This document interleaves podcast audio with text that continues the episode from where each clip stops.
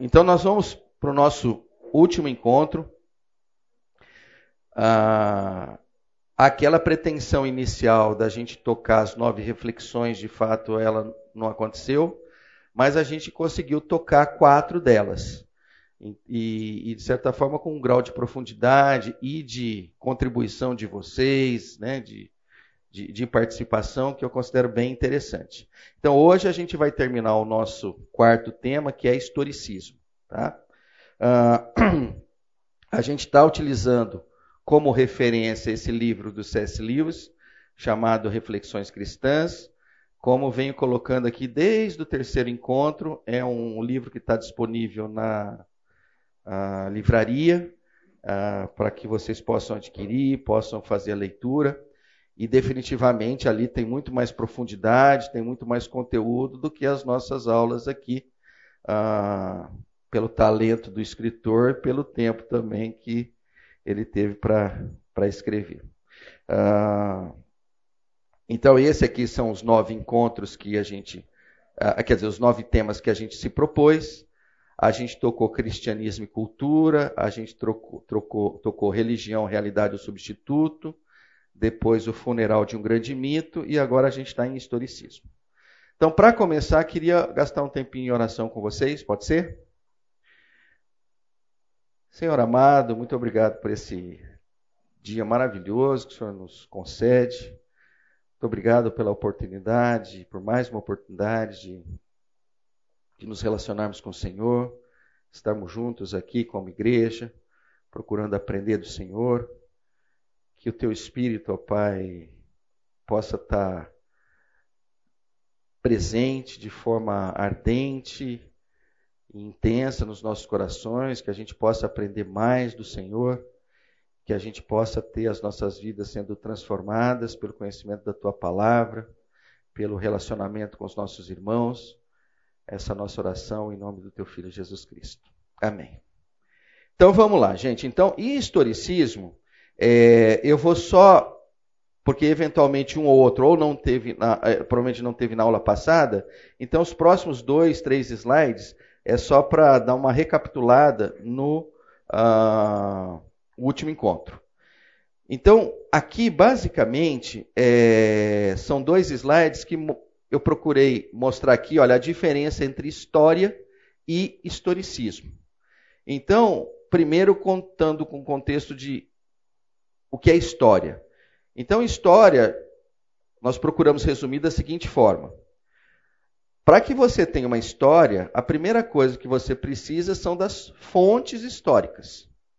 Sem fontes históricas, não se faz história. E as fontes históricas podem ser o quê? Elas podem ser documentos, pode ser um objeto de arte, pode ser um artefato, como um, machado, uma flecha ou coisas desse tipo. Uh, e pode ser, inclusive, marcadores ecológicos. Né? como a gente tinha comentado aqui, olha, se você serra uma árvore e tal, e muitas vezes em função né, do, do, do, do, dos, do, daqueles formatos e tal, às vezes concêntricos, às vezes não tão concêntricos, então você consegue ter uma estimativa de quando que é aquela, aquela árvore é, germinou, nasceu e tudo mais. Né? Mas enfim, então você sempre parte com o contexto de fontes históricas. E aí, os conceitos de fontes históricas, se eles fossem suficientes por si, a gente não precisaria da história. Mas nós, seres humanos, com aquele conjunto de fontes históricas, a gente falou: olha, alguém precisa aparecer para botar uma ordem nesse negócio aqui. Né? Para mastigar isso um pouco para a gente, para criar uma narrativa. Né? Então, a figura do historiador é justamente esse que vai botar uma ordem nessas fontes históricas criar ali uma narrativa. E se ele for historiador, historiador, a tendência é que ele vai sempre procurar ser muito objetivo e metódico. Então, a figura do historiador, embora às vezes, mesmo tentando, ele possa não conseguir ser 100% objetivo e 100% metódico, o foco dele, a intenção dele é ser objetivo e histórico. Então, de certa forma, isso é a figura de um historiador. Então, quando ele bota isso em ordem, né, aí o resultado é a história. Então, a, a gente acompanha já há algum tempo, né? É, um determinado partido político se apropria do poder, quer dizer, apropria, apropria errado aqui no nosso caso, é, ganha, né? É eleito, e aí sempre começa aquelas discussões, né? Ah, e os livros didáticos, o cara, né? Aparece um cara que quer reescrever o livro didático, é ou de história, ou de genética, ou de não sei o quê, com o seu viés. Aí aparece um outro lá, fala, queima tudo. Agora, então o ponto é o seguinte: quando você está queimando muita coisa, muito provavelmente é porque de um lado ou de outro, você não está olhando muito para a história, mas na verdade tem aí o que a gente chama de um historicismo. Né? Então, no historicismo, o que, que a gente tem? A gente começa com as mesmas coisas, com as fontes históricas. Né? Mas o que acontece? No, o historicista, diferente do historiador, embora ele tenha também uma narrativa, ele trabalha com um viés. Né? Ele trabalha com uma certa subjetividade. Né? Ele trabalha mais ou menos com o seguinte: olha, eu Vou pegar essas fontes históricas e vou forçá-las a contar algo que é do meu interesse. Né? Algo que vai me beneficiar ou vai beneficiar o meu grupo. Então, ele tira muito da parte objetiva, muito da parte metódica, para criar uma narrativa própria. Né? E é isso que a gente chama, olha, então ele não conseguiu escrever uma história. Né? Ele criou um historicismo. Então é nesse sentido que a gente está olhando. Olha, você tem história, você tem historicismo. Talvez você nunca vai ter história pura. Porque talvez, por melhor que seja o, o, o historiador, eventualmente ele pode ter um ou outro viés. Né? Mas deliberadamente, nós sabemos disso, alguns não têm nenhuma preocupação com esse contexto e, de fato, estão é, fazendo historicismo. Bom, então isso era para dizer o que é história, o que é historicismo, o que a gente vai estar olhando é historicismo.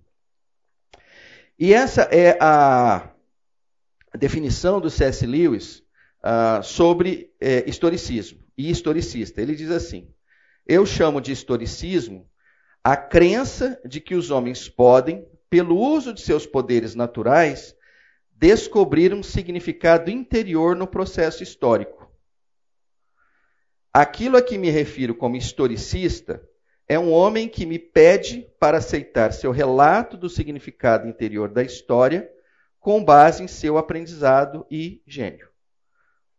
Então, essa, no ponto de vista do C.S. Lewis, é a diferença. Historicismo. Olha, eu quero descobrir um significado interior no processo histórico. Ele não está lá no processo histórico. Ele nem faz parte da narrativa, mas eu quero trazer um significado. Né? E o caso do historicista, né, que, que, é, de certa forma, assim, eu fico olhando, ah, historicista também pode ser chamado de um chato, né? Porque é o cara que pede para você aceitar o relato dele. Entendeu? Olha, você tem que aceitar aqui o meu relato. Olha, a guerra na Ucrânia está acontecendo porque eu descobri que é isso, isso, isso e aquilo. E se você fala para ele, oh, mas pode ser que não seja, ele já fica irritado, já fica chateado, já não chama mais você para o churrasco, para o almoço e tal. Né? Então, o historicista é, um, é um, um, ser um pouco complicado. Mas vamos lá. Uh, aqui foi, eu, eu não vou passar por isso, mas aqui a gente, quer dizer, vou até passar, mas vou passar rapidamente, que a gente pegou um caso específico nas escrituras do que pode ser um historicismo e que a gente Cada um de nós aqui talvez possa olhar e falar assim, Ué, mas não é que eu sou meio historicista também? E, de certa forma, todos nós somos. Né? Nós dificilmente a gente consegue olhar para os fatos de uma forma isenta. Muitas vezes as experiências que a gente tem de vida né, criam em nós um viés. E depois, quando a gente começa a olhar para tudo, a gente olha para aquilo com um viés. Eu dei um exemplo, eu não sei se foi para a classe ou se foi no intervalo, é, só porque eu acho que isso aconteceu com todo mundo. Né? É, algum dia na vida você fala assim: nossa, eu vou trocar meu carro. Né? Aí você olha, olha, olha fala: nossa, eu vi um, um, um carro X. Ó, eu vi um lá um, um Santana. A Santana é muito antigo, né? É, vamos, é, eu vi um Opala. Né? Opala já é vintage, o pessoal vai lembrar. Legal, então a gente vai ficar com Opala. Né? Olha, eu, nossa, eu vi Opala, eu gostei do Opala. Né? Olha o que, o que, acontece geralmente. A partir do momento que você fala assim, nossa, é um Opala que eu quero comprar, você sai na rua, o que, que acontece? Só tem Opala na rua. Aí você fala, caramba, é uma boa, uma boa opção, porque só tem Opala. Né? Mas se fosse Maverick, você também ia ver só Maverick. Né? Então, de certa forma, o que acontece? Aquele desejo teu ter aquele bem faz com que a tua visão fique enviesada. E aí você passa a ver muito mais aquilo do que outras coisas. Né? E historicismo é um pouco isso. Você se apaixona por algo ou por alguém e tal, e dali a pouco não interessa o que esse algo ou alguém faz, ou deixa de fazer, ou é, ou deixa de ser, é motivo da tua atenção, digamos assim. E aqui a gente pegou um, um, um, assunto que está relacionado com oração. Né? E de certa forma, quando a gente olha para a oração, a gente pegou dois textos aqui. Um é a própria oração do Pai Nosso, quando o Senhor nos estimula a orar dessa forma, e aparece aquele, lá no verso 10, o Venha o teu reino, seja feita a tua vontade. É. Então, essa é uma oração que, de certa forma, está condicionada ao seguinte: olha, Senhor, se for da tua vontade, que o Senhor me conceda isso, ou me conceda para o fulano aquilo e tal. Né? E isso se manifesta também lá em Lucas, quando o Senhor Jesus está orando no Monte das Oliveiras, né? e ele ora é, é, alinhado com a oração do Pai Nosso. Quando ele diz, Pai, se queres, afasta de mim este cálice, contudo, não seja feita a minha vontade, mas a tua. Então, aqui estão duas orações que trabalham o seguinte contexto: olha, eu vou pedir, mas no final das contas, se for da tua vontade, o Senhor me conceda. E geralmente é o estilo de oração muito presente nas igrejas históricas. As igrejas históricas compraram esse modelo de oração peticionária, né, de uma forma até imaginando que ela seria a única forma. Mas aí o que acontece? Você não pode, né, correr o risco de ser historicista com relação à oração peticionária, porque existem outros trechos das Escrituras que te empurram para um lugar aparentemente diferente do que aquele tipo de oração, que é o caso de Mateus 21.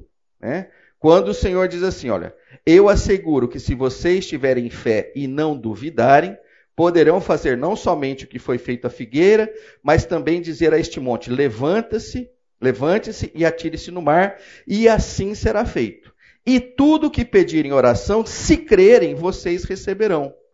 Então aqui você tem uma oração com um, uma leitura pouco diferente. É uma, é, um, é uma oração mais impositiva. É uma oração que, de certa forma, ela está muito alicerçada na sua fé. Né? Se você tiver fé, vai rolar. Né? Uh, e aí a gente tende a olhar e falar assim: não, então, essas orações, por isso que o Senhor já sabia que ia ter os pentecostais e os históricos. Então, os pentecostais ficam com Mateus 21, os históricos ficam com Lucas 22. Né? Mas não podemos fazer isso. Não podemos fazer isso porque os dois textos estão presentes nas Escrituras. E aí o que, que vai acontecer? Aí vai ser aquela forçação de barra do histórico tentar encaixar Mateus 21 dentro do seu historicismo e vai tentar pegar lá um assembleiano e ele vai tentar forçar para colocar Lucas 22 lá. E no final das contas, o que acontece? E é isso que, é o que a gente está chamando de história. Tanto um texto quanto o outro estão presentes. E significa o quê? Existe uma complexidade na oração peticionária. Né? E aí a gente usou como um elemento né, um caso que ocorreu na igreja, eu não sei quantos anos atrás, mas faz alguns anos atrás, quando a gente tinha, e eu não sei quantos estavam na igreja, quando a gente recebeu o pastor Ivênio aqui, Então, o pastor Ivênio, de certa forma, é uma expressão de um pastor que fez uma vida em cima da igreja histórica, até no momento que ele veio a perder o seu filho. Né? No que ele veio a perder o seu filho, o que, que ele fez? Ele abraçou o seu filho e orou intensamente, uma oração mais alinhada aqui com Mateus é, 21, do seguinte: olha, eu quero que o Senhor ressuscite meu filho. Então são coisas que vão se balanceando e nós precisamos entender o seguinte: há complexidade em boa parte dos assuntos que nós tocamos nessa vida. Né? Ficar com historicismo nos empurra para uma zona de conforto que definitivamente nos traz conforto. Mas nessa vida nós não estamos aqui para ter conforto. Então é melhor a gente ficar com a verdade, mesmo ela sendo complexa e a gente não tendo uma plena compreensão dela, do que a gente escolher acreditar nisso e deixar de acreditar naquilo, sendo que as escrituras, de certa forma, não permitem que a gente faça essa leitura é, enviesada dela. Elas estão presentes. Henrique, por favor.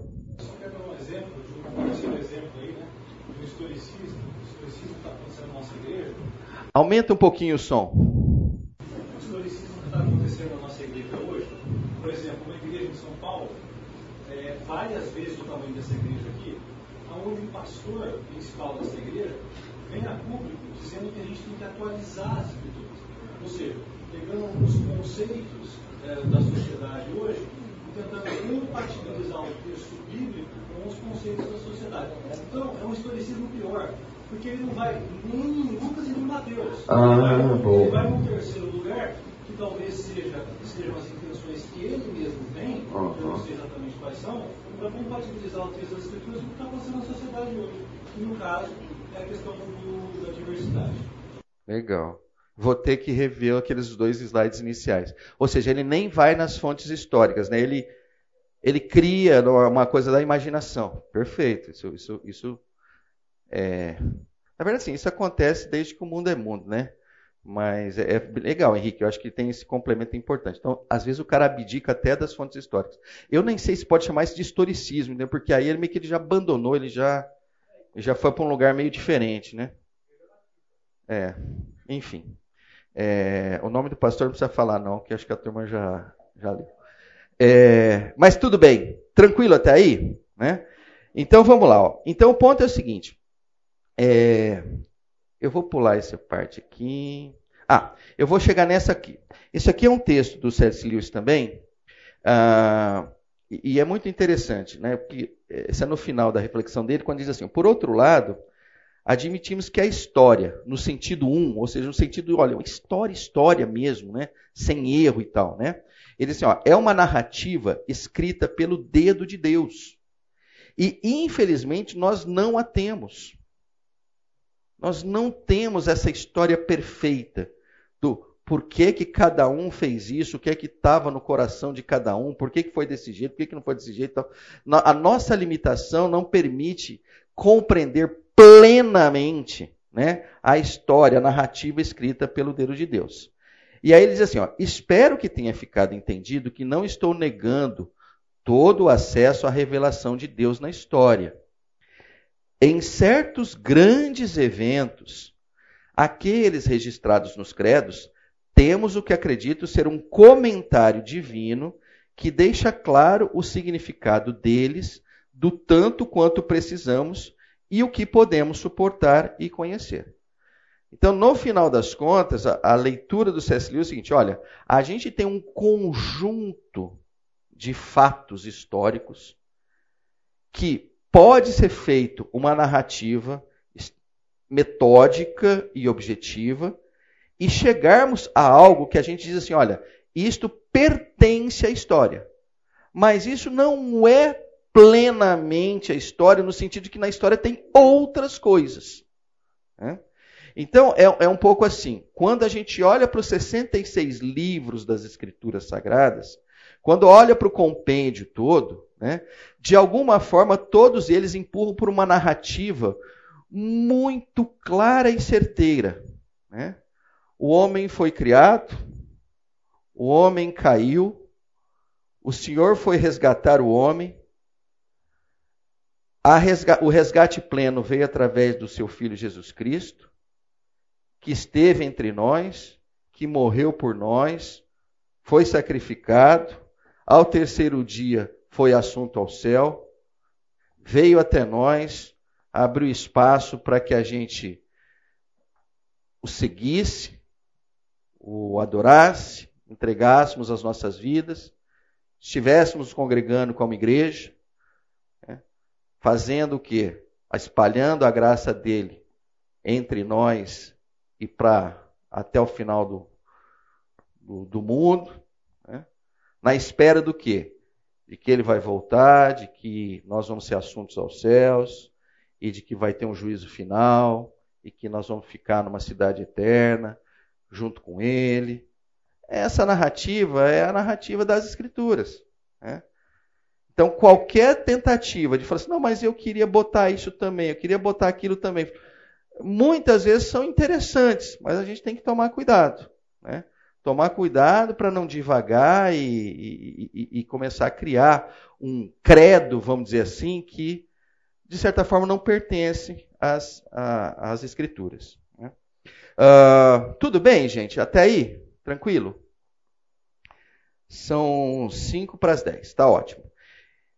Agora, o que eu queria com vocês é o seguinte, né? Partindo do princípio de que nós possamos estar com historicismo nas nossas cabeças, ou mesmo que não estejamos, mas que eventualmente algum dia a gente possa estar, como é que a gente reduz o historicismo? Como é que a gente olha para a vida né, de forma que o historicismo não tem espaço para ele se manifestar, criar, é, é, é, é, produzir, enfim, e virar uma confusão na vida da gente. Aí eu achei interessante pegar o Salmo 90. Tá?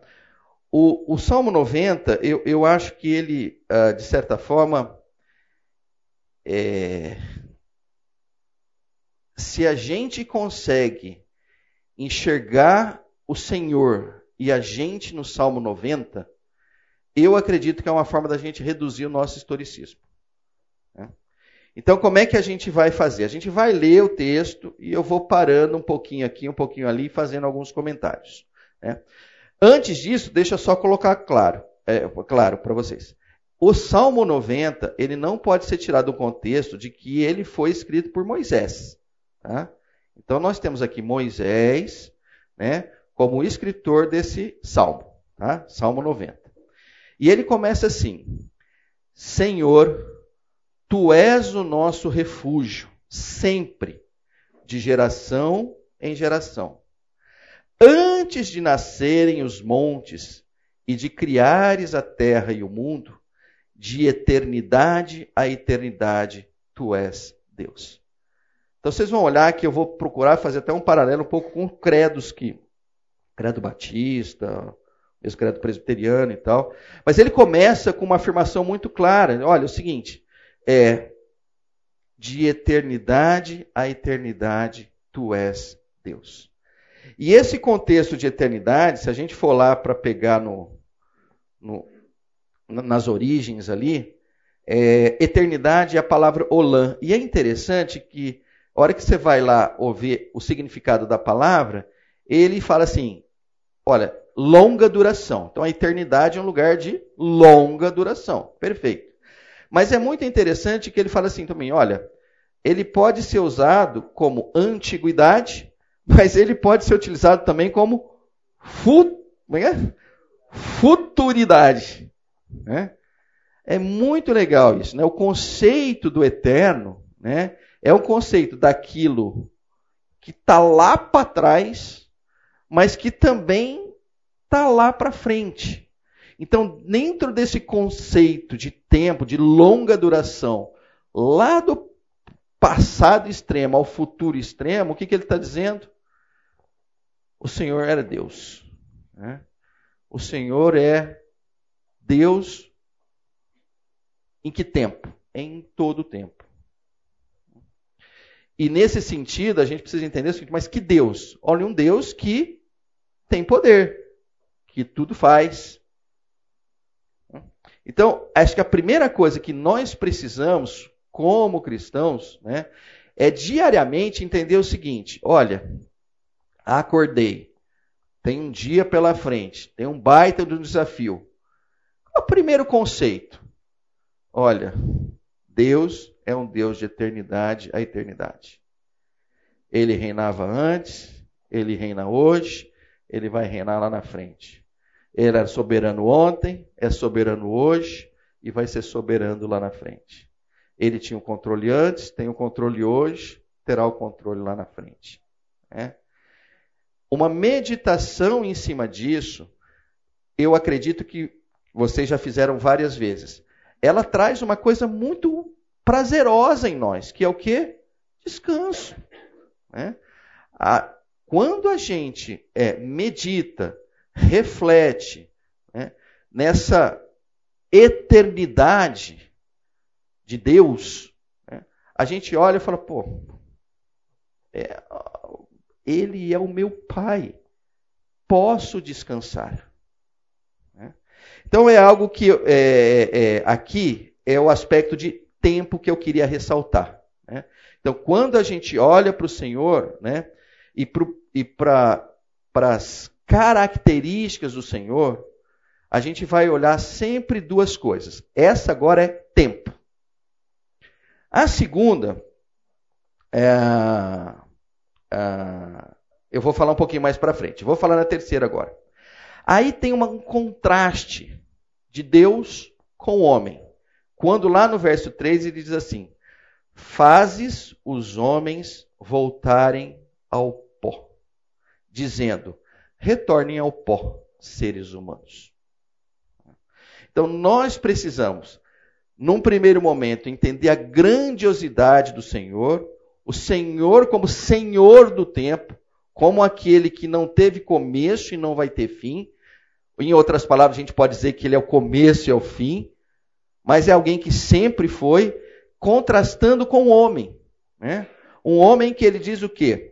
Retornem ao pó. E é muito interessante, porque também se a gente pega a palavra pó, ela é, é, é a palavra da cá. E eu achei interessante porque quem gosta de ficção científica talvez vai gostar do que eu falo, talvez outros não vão gostar, né? Mas ele pegou o conceito ali de pó como poeira, né? Mas ele fala assim, como pulverizado, né? Eu não sei se vocês gostam de ficção científica, mas as armas mais legais na ficção científica é quando o cara atira assim, a pessoa não explode igual uma arma normal, né? Ela pulveriza, não é, não é legal? Aquilo, pum, ela, a pessoa sobe, né? desintegra. É, cara, que coisa chique aquilo ali, né? Porque nem chega a ser violento, né? É pum, né? Oi? É, mas você vê, não sai sangue, não, não é um negócio interessante, né? É totalmente diferente. É quase que não é violento, né? E, e, é, e é, interessante porque assim, o, o, essa palavra parece que ó, como pulverizado, né? E é interessante assim, olha, nós viramos pó, né? né? Pó, acabou. Né? Uma coisa assim. Né? E é muito legal, por quê? Porque o Senhor chega e fala assim: olha, sou eu o agente de que vai fazer você virar pó. Né? Então, se no primeiro verso e no segundo verso a gente está falando do tempo e dele existindo plenamente, nesse definitivamente a gente está dizendo o seguinte: olha, poder. O Senhor tem poder. Né? É, e, e, é engraçado porque o ser humano ele é realmente algo fantástico. Eu acho que quem estuda psicologia, nossa, deve ser um dos melhores cursos que deve ser para tentar entender como é que ele é. Porque assim, nós, é, acho que quase todos nós, né? Nós já conhecemos histórias de pessoas que você estava junto com ela de manhã e à tarde ela liga para você, né? E fala assim: olha, fui ao médico e o médico disse que eu estou com câncer. E me deu três meses de vida. E eu não sei se vocês ficam intrigados com isso, mas isso me intriga até hoje. Eu falo assim, mas não é possível. Eu tomei café com ela. Ela estava boa. Né? Ela falou que era só um examinho de é, como é que fala? É, rotina. Né? Aí chega tarde, não é mais aquela pessoa, é outra pessoa. Né? É uma pessoa que agora passou a entender o seguinte: que os seus dias não vão ser contados em meses mais, provavelmente. Ela vai contar em dias mesmo, em horas. Em, né? Ela vai ter uma relação com o tempo muito diferente. Ela, de certa forma, se transforma numa outra pessoa. E você fala, mas como é que pode? Era uma questão de nove da manhã, três da tarde. Isso quando eventualmente a pessoa não vai embora. Aí você fala, mas não é possível. Eu estava com ela agora de manhã e agora à tarde eu estou botando uma roupa para ir no velório dela. Que coisa doida que é essa? É? Então é nesse contexto que eu olho para o verso 3 e, e, e, vejo o Senhor dizendo assim: ó, fazes os homens voltarem ao pó, dizendo: retornem ao pó seres humanos. Talvez a gente possa contrastar isso com outras pessoas que têm poder. Então, nesse momento, a gente está vivendo um momento triste na história. Um momento que uma nação resolve destruir outra nação. E você nota que uma nação tem muito mais poder do que a outra nação. Pois o danado do cara que está cheio de poder não consegue tomar aquele lugar com facilidade. E aqui você vê uma extrema facilidade. Porque o que, que o Senhor está fazendo? Ele diz. Né? Faz os homens voltarem ao pó, fazendo o quê? Guerra. Não, dizendo: retornem ao pó, seres humanos. Então a gente olha que no contexto de Deus não há um conflito. Né? Ele simplesmente diz: olha, deu. Deu, deu. Não tem ninguém para dizer, não, mas não deu. Não, deu, deu, deu. É? Por favor, Marcelo. Esse conceito de poder Engraçado esse conceito de poder associado à palavra de Deus, né? Porque você vê lá em Gênesis está falando isso, em Hebreus fala isso, que ele cria com a palavra. Né? E aqui está falando que ele destrói com a palavra. Com a palavra. É impressionante isso, né? É. Poder da palavra. Poder da palavra não precisou fazer nenhuma, sei lá, vamos fazer uma poção, vou fazer. Não, não né? por coincidência, João fala que Jesus é o Verbo, né? Ou seja, é a palavra que virou carne, né? Amém. Amém. Legal, Daniel. Tem um texto em Eclesiastes. Levanta o volume ali. Tem um texto em Eclesiastes que fala assim, Eclesiastes 3, fala assim, 11. Tudo fez Deus formoso no seu devido tempo também pôs a eternidade no coração do homem, sem que esse possa descobrir as obras que Deus fez desde o princípio até o fim. Pois no 14 ele fala assim: Sei que tudo quanto Deus faz durará eternamente, nada se lhe pode acrescentar e nada lhe tirar. Isso Deus faz para que os homens temam diante dele. Esse texto é interessante porque Deus colocou no nosso coração ser eternos. Né? Nós não nascemos para morrer, né? Uhum. E ao mesmo tempo Deus não nos deixa entender nada do que vai acontecer, né? É. E, e para nós é horrível isso, é. não ter esse poder de poder definir, uhum. a gente fica tentando matematicamente prever o futuro, não vai acontecer. Mas no final das contas as coisas acontecem ruins para pessoas boas, boas para pessoas ruins, né? e muitas vezes você não entende. Mas Deus sabe, né? E Ele está por fora da Amém. história vendo Amém, meu. Amém. Olha, você falou uma coisa de eternidade. Eu posso dar um exemplo chulo agora? É, há um tempo atrás, acho que uns, um ano e pouco atrás, ah, me convenceram de que eu tinha que arrumar um assessor é, financeiro, mudar, na verdade, mudar o que tinha lá, que não estava legal, né? Aí eu, eu falei, ah, legal, tá bom, quem que seria, né? Aí me sugeriu uma, uma empresa legal lá, é, dessas. já estão aí no mercado faz tempo e tal, né? Aí pegaram lá, eu posso falar o nome dela que vocês não conhecem, que é a Daniela lá, a menina, menina é fera, menina conhece pra caramba ali, não, tira daqui, põe aqui, pá, pá, pá. mas eu achei legal porque ela, ela falou, ela começou assim. É, qual é a remuneração que você espera ter quando você se aposentar? É. Aí eu brinquei com ela, falei assim, oh, Daniela, as perguntas vão ser nesse nível aí. Eu vou te dizer, se for nesse nível, eu vou te dizer, não sei, entendeu? É, mas eu acho legal, porque assim, né? É muita. É o trabalho dela, a gente entende tudo isso. Mas assim, é uma baita de uma pretensão, né? É uma coisa pretensiosa, né? Seja a pergunta dela, seja a minha resposta, né? Não, eu quero ter 15 mil, 20 mil, 40. Conversa de doido, eu fico olhando o senhor, olhando lá, falando, tolinhos, os caras não estão sabendo. Não. É uma coisa engraçada, mas de certa forma, é assim, pode até ser engraçada, mas todo mundo faz isso, inclusive nós. Né? É, não é? Olha, vai subir, vai descer, perdi, não sei o que e tal. Eu não vou, eu não vou citar a pessoa e nem vou olhar para ela, tá? Estou falando disso de verdade. Mas uma danada de uma pessoa que você não pode rir o que eu vou falar, hein? Fala assim, poxa vida, eu ganho um dólar, estou chateado porque o dólar está caindo. Ela ficou vermelha, se vocês repararem aí, vai ter uma pessoa mais vermelha do que outras. Tá? Mas é a vida é engraçada, é como a Rosana falou, todo mundo pensa assim, todo mundo vê dessa forma.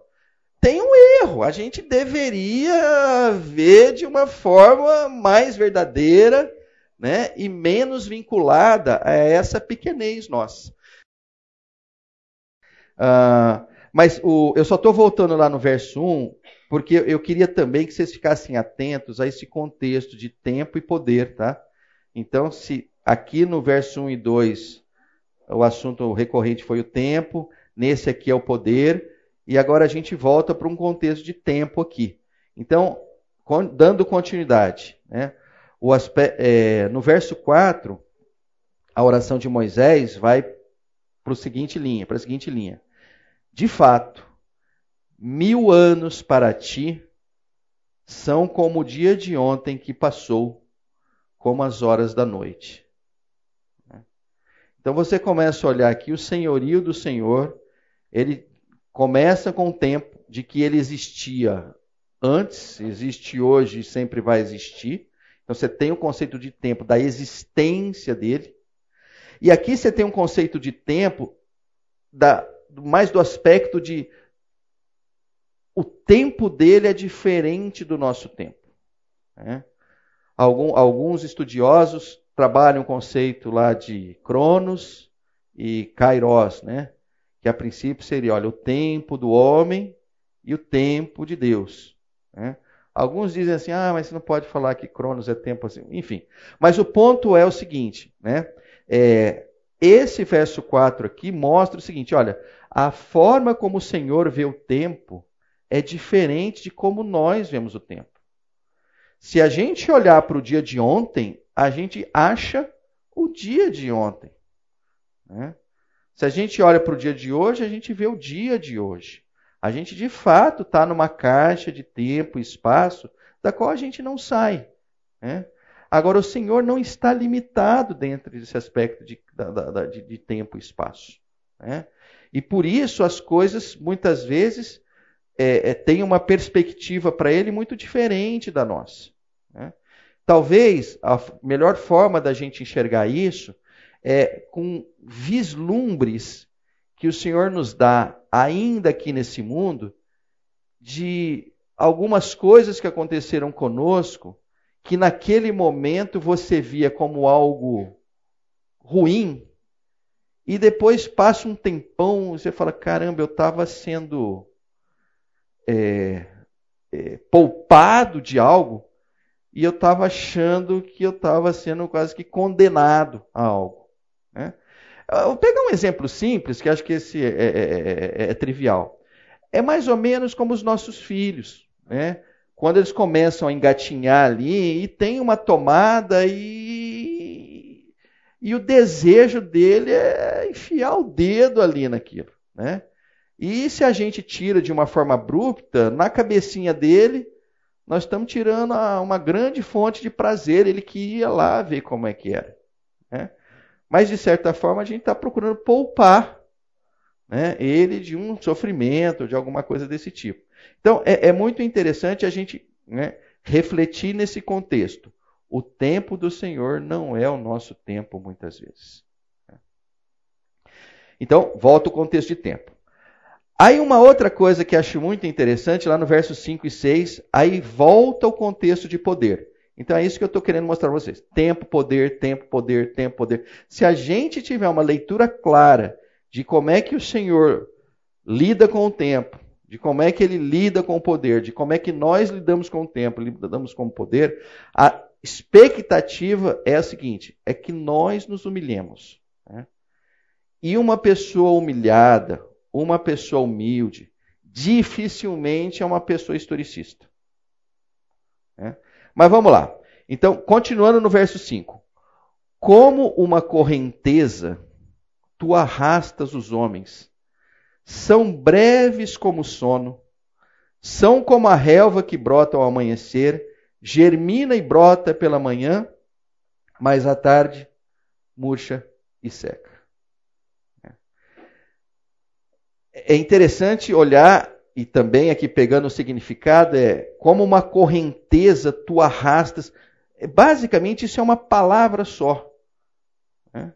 Que significa o quê? Inundar. Derramar em inundações. Talvez hoje a gente diria assim, que o Senhor é um tsunami. é alguma coisa que nós não temos condições de controlar. Então nós precisamos entender isso. O nosso Deus não é domesticável.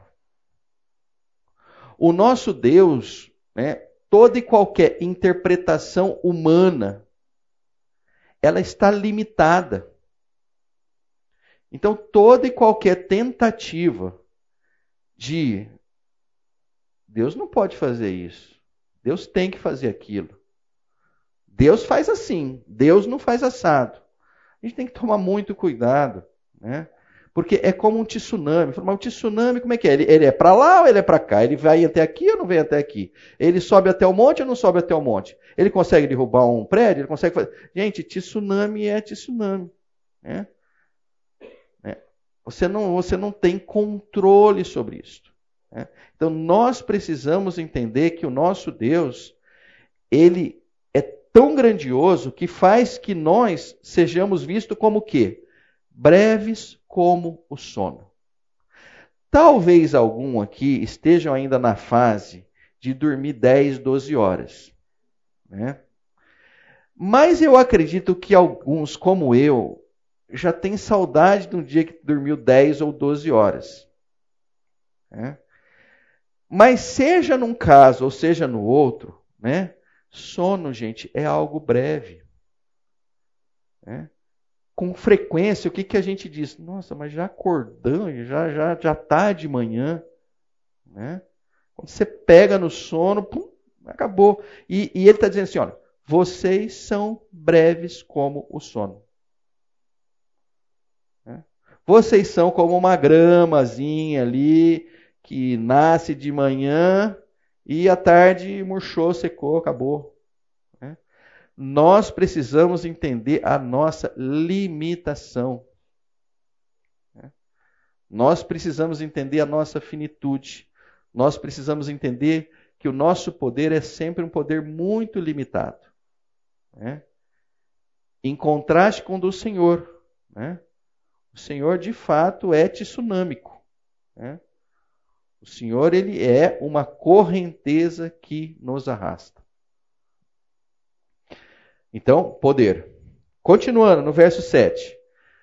Somos consumidos pela tua ira e aterrorizados pelo teu furor. Conheces as nossas iniquidades. Não escapam os nossos pecados secretos à luz da tua presença. Eu fico olhando por isso aqui, é sempre bom a gente lembrar que foi Moisés que escreveu, né? E aí eu fico imaginando assim, o que é que já não aconteceu na vida de Moisés para ele conseguir falar o verso 7 com tranquilidade.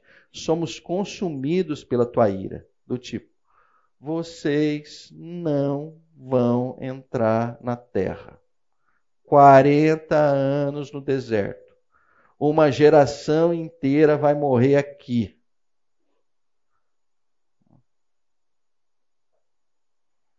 Consumidos pela ira do Senhor, né?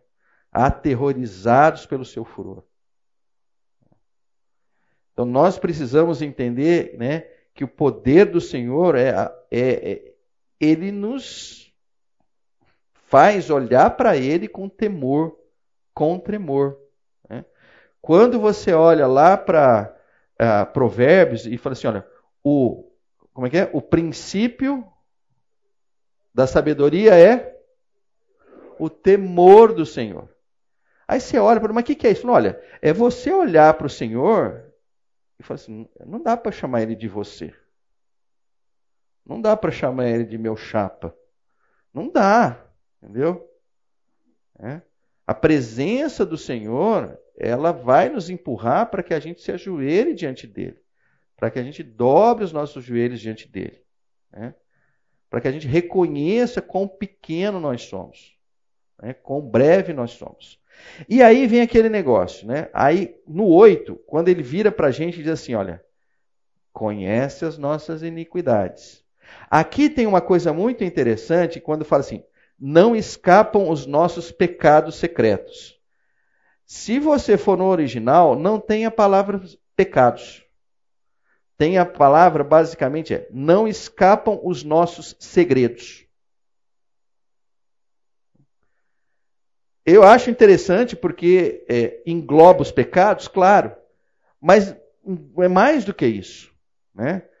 os nossos segredos que nós guardamos, que só nós sabemos, Ele sabe. Então é como se assim, mas então a gente está tudo peladão perto dele, tudo peladão, peladão, pela... é, é constrangedor isso, é constrangedor. Não, não, mas isso aqui não, não deve estar tá sabendo, sabe? Né? Então, são, é, é, é, a sensação que me passa assim, de, é de constrangimento, o mesmo constrangimento que tiveram Adão e Eva no paraíso. Né? Nossa, mas a gente está nu, ele está vendo as nossas besteiras que a gente fez, as nossas. Está vendo tudo. Cobre! Cobre! Né? E aqui ele volta e fala assim: não adianta. Entendeu?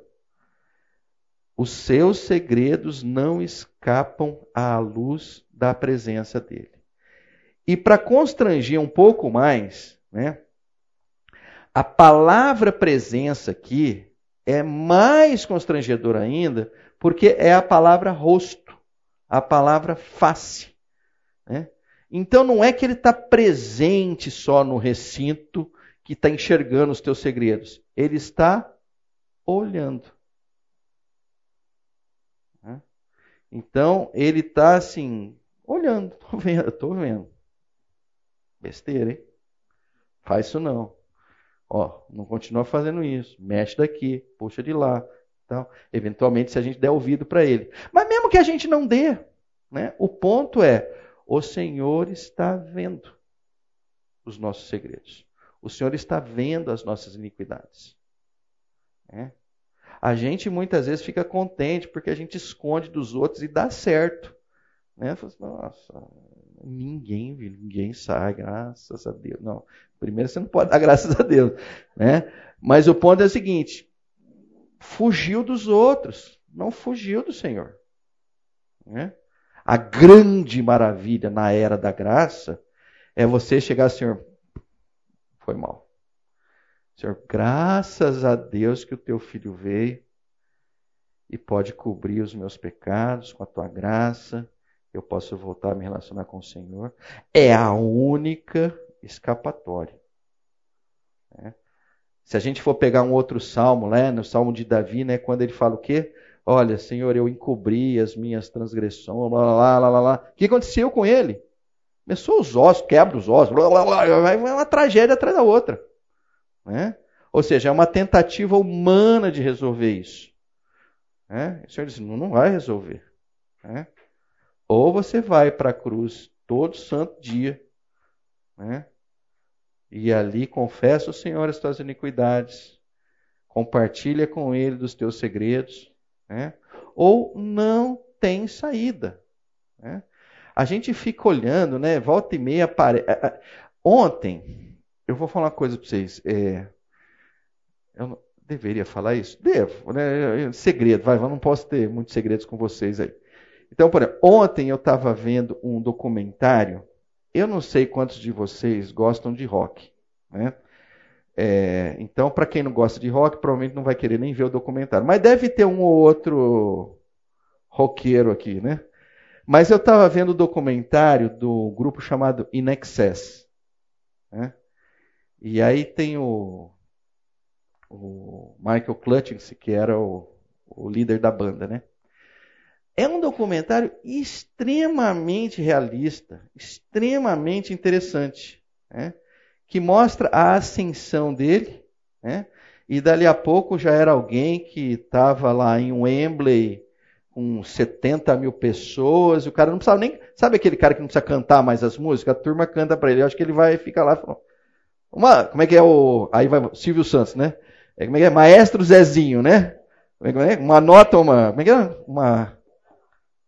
Uma nota. Agora vai. Tum! Aí a galera sai cantando e ele fala, oh, valeu aí, tá, vou embora, né? Mas enfim, ele não fazia isso. Mas o ponto é o seguinte: o cara é extremamente conhecido.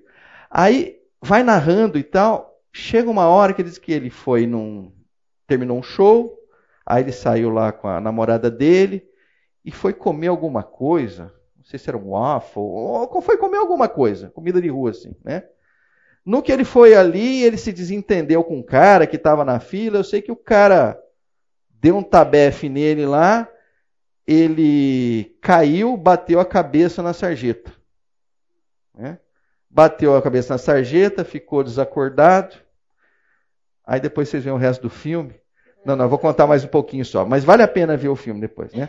Mas, bom, assim, naquele momento a vida dele virou outra, né? Porque naquela queda ele perdeu o paladar e perdeu o olfato. Né? E nunca mais recuperou. E aí, é, é naquela parte do documentário que, que você vê que a vida estava indo para cá, aí quando vê ela vai para lá. Né? Aí você fala assim: caramba, se ele não fosse comer aquele negócio lá, pode ser que tivesse acontecido outra coisa. Né? Pode ser que ele tivesse continuado. O cara falou, não, fui lá, vou lá, vou comer um dogão lá. O cara foi comer um dogão, sei lá, mudou tudo. E, e eu acho isso interessante, porque você fala, pô, mas que coisa doida que é a nossa vida. Né? Às vezes alguma coisa que você não. despretensiosa, muda tudo. Né? Agora eu já realmente já delirei aqui, não sei nem que eu por que eu estou falando isso. Não sei, aí, aí. Ah, legal, Rosana, obrigado. É isso aí. Então, é, é, a coisa ela é muito doida, as coisas, né? Enfim. Mas tá bom. Então, aqui falando do poder. Continuando. Todos os nossos dias passam debaixo do teu furor. Vão-se como um murmúrio. Os anos de nossa vida chegam a 70 ou a 80 para os que têm mais vigor. Entretanto, são anos difíceis e cheios de sofrimento, pois a vida passa depressa e nós voamos. Isso é praticamente uma poesia, né? Se falasse que foi Fernando Pessoa que escreveu aqui, você fala assim, ah, acho que foi. Mas o ponto é, é eu queria salientar o aspecto assim de furor e de murmúrio, contrastar uma coisa com a outra. Então, se o, murmú, o murmúrio, se a gente também for no original lá, a gente vai ver que o murmúrio ali é um estrondo, um rosnado, um... não é um murmúrio. Ai, fulano murmura, reclama da. Aqui não é murmúrio. Aliás, em algumas traduções vão aparecer a palavra suspiro. Tá? Então, não, não vejam murmúrio aqui como o ato de reclamar tal. Aqui não é isso. Aqui é o seguinte: é um estrondo, um rosnado, um gemido. Né? Eu achei interessante as três, porque você fala assim: as três têm volumes diferentes. Né? Um estrondo tem um volume mais alto, um rosnado pouco mais baixo e um gemido mais baixo ainda. Né? Mas a hora que você pega furor, né, o furor sobrepassa tudo isso. Né? O, furor, o furor é o que? Um transbordamento. Ele até usa a palavra arrogância aqui, acho que não cabe, mas enfim. É a tradução da é, é o significado da palavra. Transbordamento, fúria. Então ele diz assim: olha, os nossos dias passam debaixo do teu furor, Senhor, e vão-se como um murmúrio. Né? A sensação que me dá é que assim a vida é de fato essa montanha russa. Começa, blá blá, depois assim, depois desce, sobe, desce, sobe, desce, sobe. Né? É assim. Né? É assim. Né? E, e, é interessante quando ele pega e, de certa forma, nos resume. Quando ele diz assim: olha, os anos de nossa vida chegam a 70. Ou a 80 para os que têm mais vigor. Aí vamos falar o seguinte: se você for no Aniel, direitinho e tal, vai para os 80.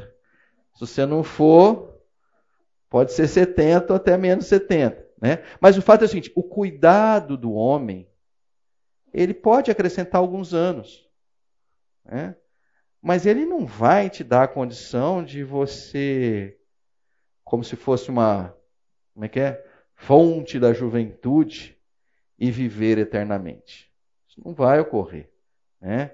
E ele mesmo diz: olha, e lá no final, os anos serão difíceis, cheios de sofrimento, pois a vida passa depressa e nós voamos. E eu queria ficar com essa sentença aqui de Moisés. Né? Quantos de nós não olhamos e já não concluímos isso, mesmo jovens? Está passando depressa. Nossa, esses dias mesmo a gente estava com a Anelisa no colo. Agora a gente já está com o filho dela no colo. E a gente fala assim, mas eu não tive a noção de tempo adequada. Passou rápido demais. Né? E Moisés disse: Olha, a vida passa depressa. Né? Ah, então aqui volta o contexto do tempo. Aqui eu queria pegar para vocês, porque quando estava montando o estudo aqui, eu falei: não, acho que eu vou pegar uma coisa que acho que lembra muito um murmúrio. E de certa forma expressa um pouco a nossa. Nós como sociedade. Então eu trouxe essa imagem aqui. Aliás, imagina esse vídeo aqui.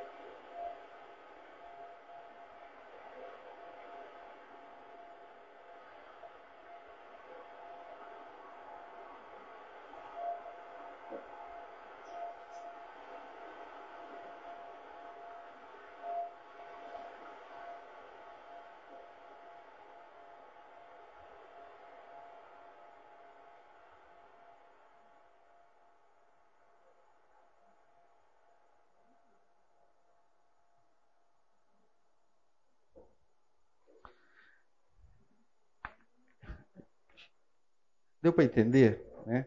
A gente olha e fala assim, esse é o mundo, né? Esse é o mundo. Né? Chega uma hora que uma barulheira, cada um indo por um lado, de certa forma parece que tem uma ordem, mas depois parece que não tem mais ordem nenhuma. Né? E é interessante que essa figura aqui é chamada murmúrio. Não sei se vocês sabem, né? Mas isso aqui, se eu perguntar, não é isso, Wesley? Mais ou menos. Ah, não, perguntar para o especialista, não. Daqui a pouco ele vai falar que tem murmúrio de morcego aí. Tem, não tem, Wesley? Tá vendo? Ah, não. Então. Esse é o problema do cientista, entendeu? Nada que você afirmar, ele fala assim, não é bem assim. Oi? É o estoicismo, tá certo, né? Mas enfim, gente, eu só coloquei isso para olhar o seguinte, a gente vê assim, olha, uma hora é um furor, outra hora é um murmúrio, né? As nossas vidas expressam um pouco essa figura aqui. Né? Uma hora está acabando o mundo e nós estamos perdidos, outra hora tem uma calmaria. É assim. Né? É essa coisa é, meio incontrolável. Né? Mas vamos para frente. E aí voltamos. Quem conhece o poder da tua ira, pois o teu furor é tão grande como o temor que te é devido. Né? Poder. Ensina-nos a contar os nossos dias. Essa é que eu quero parar um pouquinho. Para que o nosso coração alcance sabedoria. É, aqui volta a falar de tempo. Vocês estão vendo? Poder, tempo, poder, tempo, poder, tempo, poder. Não, para isso. Poder, tempo, poder. Então você, começa a explicar ao Senhor através dessas duas, duas características: poder e tempo. E de certa forma nos explicar também, em função de poder e tempo. Mas aqui tem uma coisa diferente. Quando o Moisés pede ao Senhor assim: Senhor, seja o nosso professor, nos ensine a contar os nossos dias. Se tem algo que ele não está falando aqui, ele não está dizendo para o Senhor ensinar matemática para a gente. Não, como é que conta? Olha, o dia tem 24 horas, a semana tem 7 dias. Não é isso. Até porque a gente de certa forma, nem precisa de uma revelação divina para contar os dias. A gente sabe contar os dias. Né? Aqui, o contar os dias é algo diferente. Né? Mas o que, que é esse diferente? Aí tem uma nota, de um, na verdade, tem um comentário bíblico desse Barnes, que é o Barnes Notes e tal, e que ele pega esse texto aqui e procura explicar o que, que é contar os dias. Eu achei muito legal. Então ele diz assim: ó, a oração, no caso de Moisés, é que Deus nos instrua a estimar nossos dias corretamente. Aí ele pega e fala de cinco coisas que a gente tem que olhar. E que isso seria, a princípio, saber ou aprender com o Senhor como contar os dias. Então a primeira deles é meio objetiva mesmo, é o número deles. Isso significa o quê? Significa que alguns, a hora de contar os números que faltam ainda, vão dar números não muito grandes. Outros vão olhar, vai dar bastante. Então, a leitura que faz é o seguinte: olha, é, uma criança vai contar seus dias de uma forma diferente de um adolescente, que é de uma forma diferente de um jovem, de um adulto com filho, um idoso, um idoso dependente e tal. Então nós precisamos entender a nossa realidade. É aquilo que geralmente a gente que vai ficando assim com mais tempo e tal, os nossos filhos ficam nos lembrando. Não sobe na escada, não sobe em cima da casa, não sobe não sei o que lá e tal, né? E nós às vezes temos dificuldades da gente entender isso quando vê a gente tá lá em cima e tal. Né? Aí dá aquela vacilada, não cai, graças a Deus e tal, mas não devia ter feito isso, devia ter ouvido o filho. Né? Mas enfim, às vezes não contou os números de dias, né? porque as coisas não são tão comuns. Aqui eu vou fazer só um parênteses, é... acho que vale mais para os nossos pais do que para nós, mas acho que para alguns de nós talvez vale. É... Na empresa a gente trabalha com uma turma da gerontologia, da, da, da, Federal de São Carlos, né?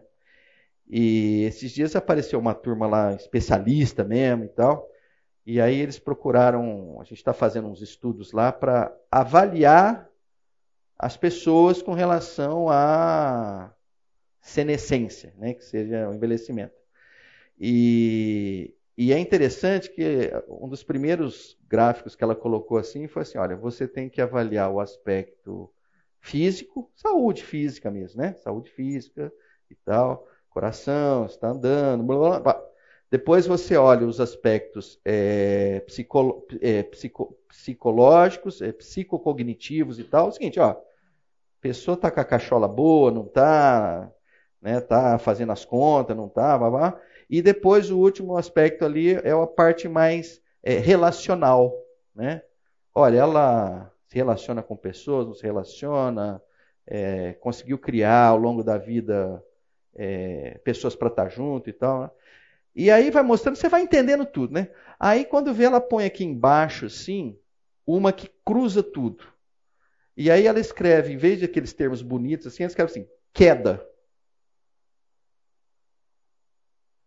E aí a lógica é o seguinte: idoso caiu, do dia para a noite, ele vai para um outro lugar completamente diferente do que ele estava e talvez não volte mais. Né? Então você começa a olhar para aquilo ali e fala: caramba, né? uma queda de um jovem jogando bola impede ele de jogar bola por, sei lá, um mês, dois meses, três meses, mas depois ele volta a jogar bola. Né? Uma queda no idoso né, não leva mais àquela condição anterior. E ele vai para um mundo completamente diferente. Né? Então, por que eu estou dizendo isso? Para aproveitar o conceito do número deles. Né? Então, se você não guardar os números, pelo menos guarde o seguinte: ó, se você quebrar alguma coisa agora, não vai se recuperar com tanta facilidade. Dependendo do idoso, né, ele vai ser uma outra vida. Né? É, é alguém que era independente, que instantaneamente passa a ser dependente. Né? Então, é o seguinte: tem um site que está cheio de coisa que você botar na banheira do idoso, aquele negócio para não cair e tal. Entra lá, faz uma compra boa, põe lá na casa do seu avô, do seu, do seu pai, de sua mãe e tal.